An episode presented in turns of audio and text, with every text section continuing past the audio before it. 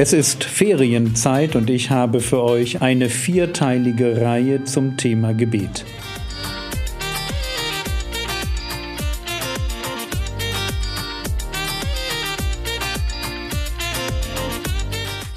Theologie, die dich im Glauben wachsen lässt, Nachfolge praktisch, dein geistlicher Impuls für den Tag. Mein Name ist Jürgen Fischer und heute geht es ums Gebet. Ich hoffe, ihr versteht das. Deswegen ist Anbetung so zentral. Das ist nicht ein Ding, das mache ich am Anfang, werf drei, vier Floskeln hin, Gott, du bist heilig, gut und nett, und dann mache ich weiter, wenn ich überhaupt was mache. Sondern es ist das, was mich vor Götzendienst bewahrt und, und gleichzeitig, indem ich es tue, was mich hineinführt in echte Gottesfurcht. Weil ich mich immer wieder beschäftige mit dem, wer Gott ist und was er für mich getan hat. Wie komme ich dahin, dass ich so ein Gebetsleben kultiviere? Ganz einfach, ich beschäftige mich mit Gott. Ich hoffe, dass ihr euch gewinnen lasst für die Idee, dass man für Anbetung vorbereitet sein muss und dass diese Vorbereitung einschließt, dass ich irgendwo mir mal Gedanken gemacht habe über, was mir Gott gerade geschenkt hat, das wäre Dank, was mir Gott ganz grundsätzlich geschenkt hat, das wäre das, was er in meinem Leben verändert hat, dass ich mich beschäftige mit Gottes Eigenschaften, mit Gottes Eigennamen, mit Begriffen, die Gott beschreiben, mit dem, was Gott in der Geschichte gewirkt hat. Und wenn du ein Streuselkopf bist, wie ich einer bin, willkommen im Club der Streuselköpfe, schreib's dir auf. Ich habe eine lange Liste von Ideen, wo, also Eigenschaften Gottes, Namen Gottes, Eigen, ähm, Eigennamen, was er getan hat in meinem Leben. Ich habe das mal hintereinander weg und das ist eine Liste, die, die wird ständig länger. Warum? Weil wenn ich in den Wald hineingehe, ich bin so ein Waldbeter, dann hole ich diese Liste raus und sage, okay, heute schnappe ich mir, was weiß ich, zehn Eigenschaften Gottes.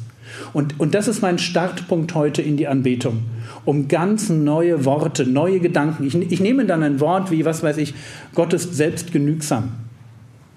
Und dann denke ich im Gebet darüber nach, was heißt das, äh, was heißt das eigentlich? Wie kann ich mit, mit intelligenten Worten Gott dafür anbeten, dass er mich nicht braucht, aber trotzdem will? Und ich finde neue Worte dafür. Und, und, und das mache ich einfach, das mache ich eine Viertelstunde lang, dass ich mich mit, in Gedanken mit Gott beschäftige und mich freue und feiere, was ich da für einen Gott habe. Und ich sage dir eines, wenn du das nicht tust, dann ist dein Gottesbild billig. Es gibt keine andere Möglichkeit, um ein tiefes Gottesbild zu entwickeln, als dass wir ihn auf eine unserem IQ angemessene Weise anbeten. Es geht nicht anders. Und wenn du mir nicht glaubst, dann frag dich einfach, wie lerne ich einen guten Freund kennen? Indem du mit ihm redest. Indem er dir sagen darf, wer er ist und was ihn bewegt. Und indem du mit ihm über ihn redest.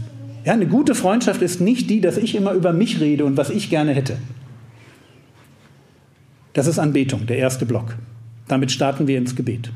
Und dann kommt Matthäus 6, Dein Reich komme, dein Wille geschehe wie im Himmel, so auf Erden.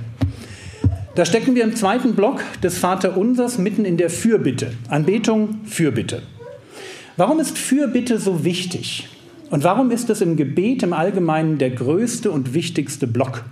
Ganz einfach, weil uns Fürbitte davor bewahrt, dass wir eigenen vergänglichen Zielen nachhängen. Und das ist das, wozu diese Welt uns verführen möchte. Sie möchte, dass wir über Dinge nachdenken, die uns eigentlich nicht zu interessieren haben.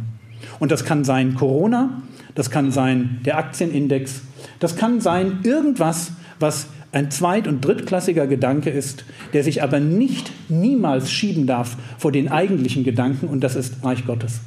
Wir bauen Reich Gottes, deswegen sind wir hier. Und wenn du noch Zeit hast, darfst du auch ein Hobby haben, aber wahrscheinlich hast du keins, weil du hast keine Zeit. Es ist nämlich zu viel zu tun. Und wenn du wissen willst, wie viel zu tun ist, und wenn du dein Herz ausrichten willst auf die Arbeit, die zu erledigen ist, auf die Menschen, die vielleicht noch verloren gehen, auf die Geschwister, die gerade in ihrem Glaubensleben straucheln, auf Institutionen, die versuchen, in diese Welt hinaus das Evangelium zu tragen, wenn du, wenn du dich darauf fokussieren willst, mein Tipp, hab eine ausgedehnte Fürbitteliste, wo hunderte von Namen draufstehen und wo du einfach sagst, für die trete ich im Gebet ein. Und wenn du sagst, ich weiß nicht, was ich für Geschwister beten soll, dann geh zu ihnen hin und frag sie, was kann ich für dich beten? Ich, ich sage jetzt etwas und das macht, wird mir keine Pluspunkte einräumen, aber wenn du nicht für deine gesamte Gemeinde betest, nehme ich deinen Glauben nicht ernst.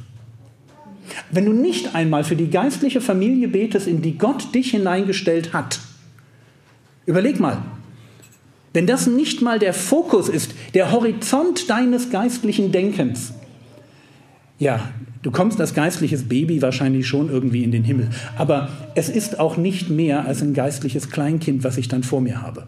Ich möchte dich ermutigen für viel mehr. Ich möchte dich ermutigen für eine Gebetsliste, wo du mit deinen Geschwistern anfängst und dann sagst, hey, zack, ja, was habe ich noch? Und wo du intelligent betest, weil du darüber nachgedacht hast, was brauchen die denn eigentlich? Und wo du dann merkst, aber Jürgen, dann muss ich ja jeden Tag, was weiß ich, das ist ja, das ist ja ganz locker eine halbe Stunde rum. Ich brauche ja nur für, ja, stell dir mal vor, du nimmst dir jeden Tag 20 Leute vor und machst das nicht so, ich bete für A, B, C, D, E, F, G, H, I, J, ja, sondern ich bete für zack. Und hey, da fällt mir ein, bei seinen Kindern läuft es gerade vielleicht nicht so gut. Oder zack, und da in der Ehe, hey, das hörte sich auch nicht so prickelnd an. Und zack, und dann, hey, mit dem Job war das auch irgendwie nicht so der Hit. Stell dir vor, du nimmst dir nur 20 Leute vor am Tag. Kannst du dir vorstellen, dass du eine halbe Stunde Fürbitte tun kannst und danach denkst, Mann, wäre schön, wenn ich noch ein bisschen mehr gehabt hätte? Kannst du dir vorstellen, dass es das ist, was deine Gemeinde im innersten Kern zusammenhält? Lasst mich euch das ganz klar von hier vorne sagen. Welche Lieder ihr singt, ist irrelevant. Welche Gemeindestruktur ihr habt, ist irrelevant. Ob ihr das Thema Leiterschaft in den nächsten zwei Jahren auf die Reihe kriegt, interessiert niemanden. Solange ihr betet. Das ist ganz einfach. Du kriegst die Gemeinde, für die du betest. Du kriegst den Zusammenhalt an Gemeinschaft in der Gemeinde, für den du betest. Du kriegst das geistliche Wachstum in der Gemeinde, für das du betest. Weil es liegt nie an uns. Ich hoffe, das ist uns klar. Es liegt niemals an uns, aber immer am Gebet. Deswegen braucht es Fürbitte. Und deswegen brauchst du eine intelligente Fürbitteliste. Ich habe irgendwann ich glaube, 200 Anliegen für meine Kinder aufgeschrieben, 200 konkrete Heiligungsanliegen, wo ich gesagt habe, das bete ich regelmäßig für meine Kinder. Weil ich, ich, ich habe einfach gedacht, wenn Gott sagt, hey, bete, dann mache ich das konkret. Was will ich alles von, für meine Kinder? Und ich bin die komplette Ethik der Bibel durchgegangen und ich habe das Gott hingelegt. Ich möchte Kinder, die so werden. Zack. Das ist doch logisch. Ihr habt nicht, weil ihr nicht bittet. Ja, ich wollte. Und jetzt nehme ich diese Heiligungsliste und bete sie regelmäßig mal für alle Geschwister durch. So pauschal, so wie der Herr Jesus sagt, ich bitte für sie. Warum? Ja, weil es einfach gut ist, ab und zu dafür zu beten, dass keiner meiner Geschwister anfängt zu klauen, keiner, was weiß ich, suizidale Gedanken bekommt, keiner seine Bibel nicht liebt, kann Wind. Versteht ihr? Das ist einfach gut, dafür zu beten. Und in dem Moment, wo du das tust, wirst du merken, dass deine Seele satt wird. Eine der schrägsten Erfahrungen meines Lebens besteht darin, dass nach einer halben Stunde, dreiviertel Stunde Fürbitte ich obwohl ich nicht für mich gebetet habe, das kommt ja erst im nächsten Schritt. Unser tägliches Brot gib uns heute. Da kommen unsere Anliegen. Dass meine Seele satt und zufrieden vor Gott durch den Wald schlendert und ich mich frage, was geht hier denn gerade ab? Und die Antwort ist, ich habe Fürbitte getan. Aber warum macht Fürbitte mich bitteschön satt? Ganz einfach, weil ich Mensch geworden bin. Mensch sein heißt, heilig zu sein. Heilig zu sein heißt, so zu sein wie Gott. Und Gott ist ein Gott, der sich verschenkt. Und immer dann, wenn ich mich verschenke, werde ich Mensch. Und Fürbitte, Fürbitte ist Verschenken pur. Wenn ich dir eine halbe Stunde meiner Zeit schenke,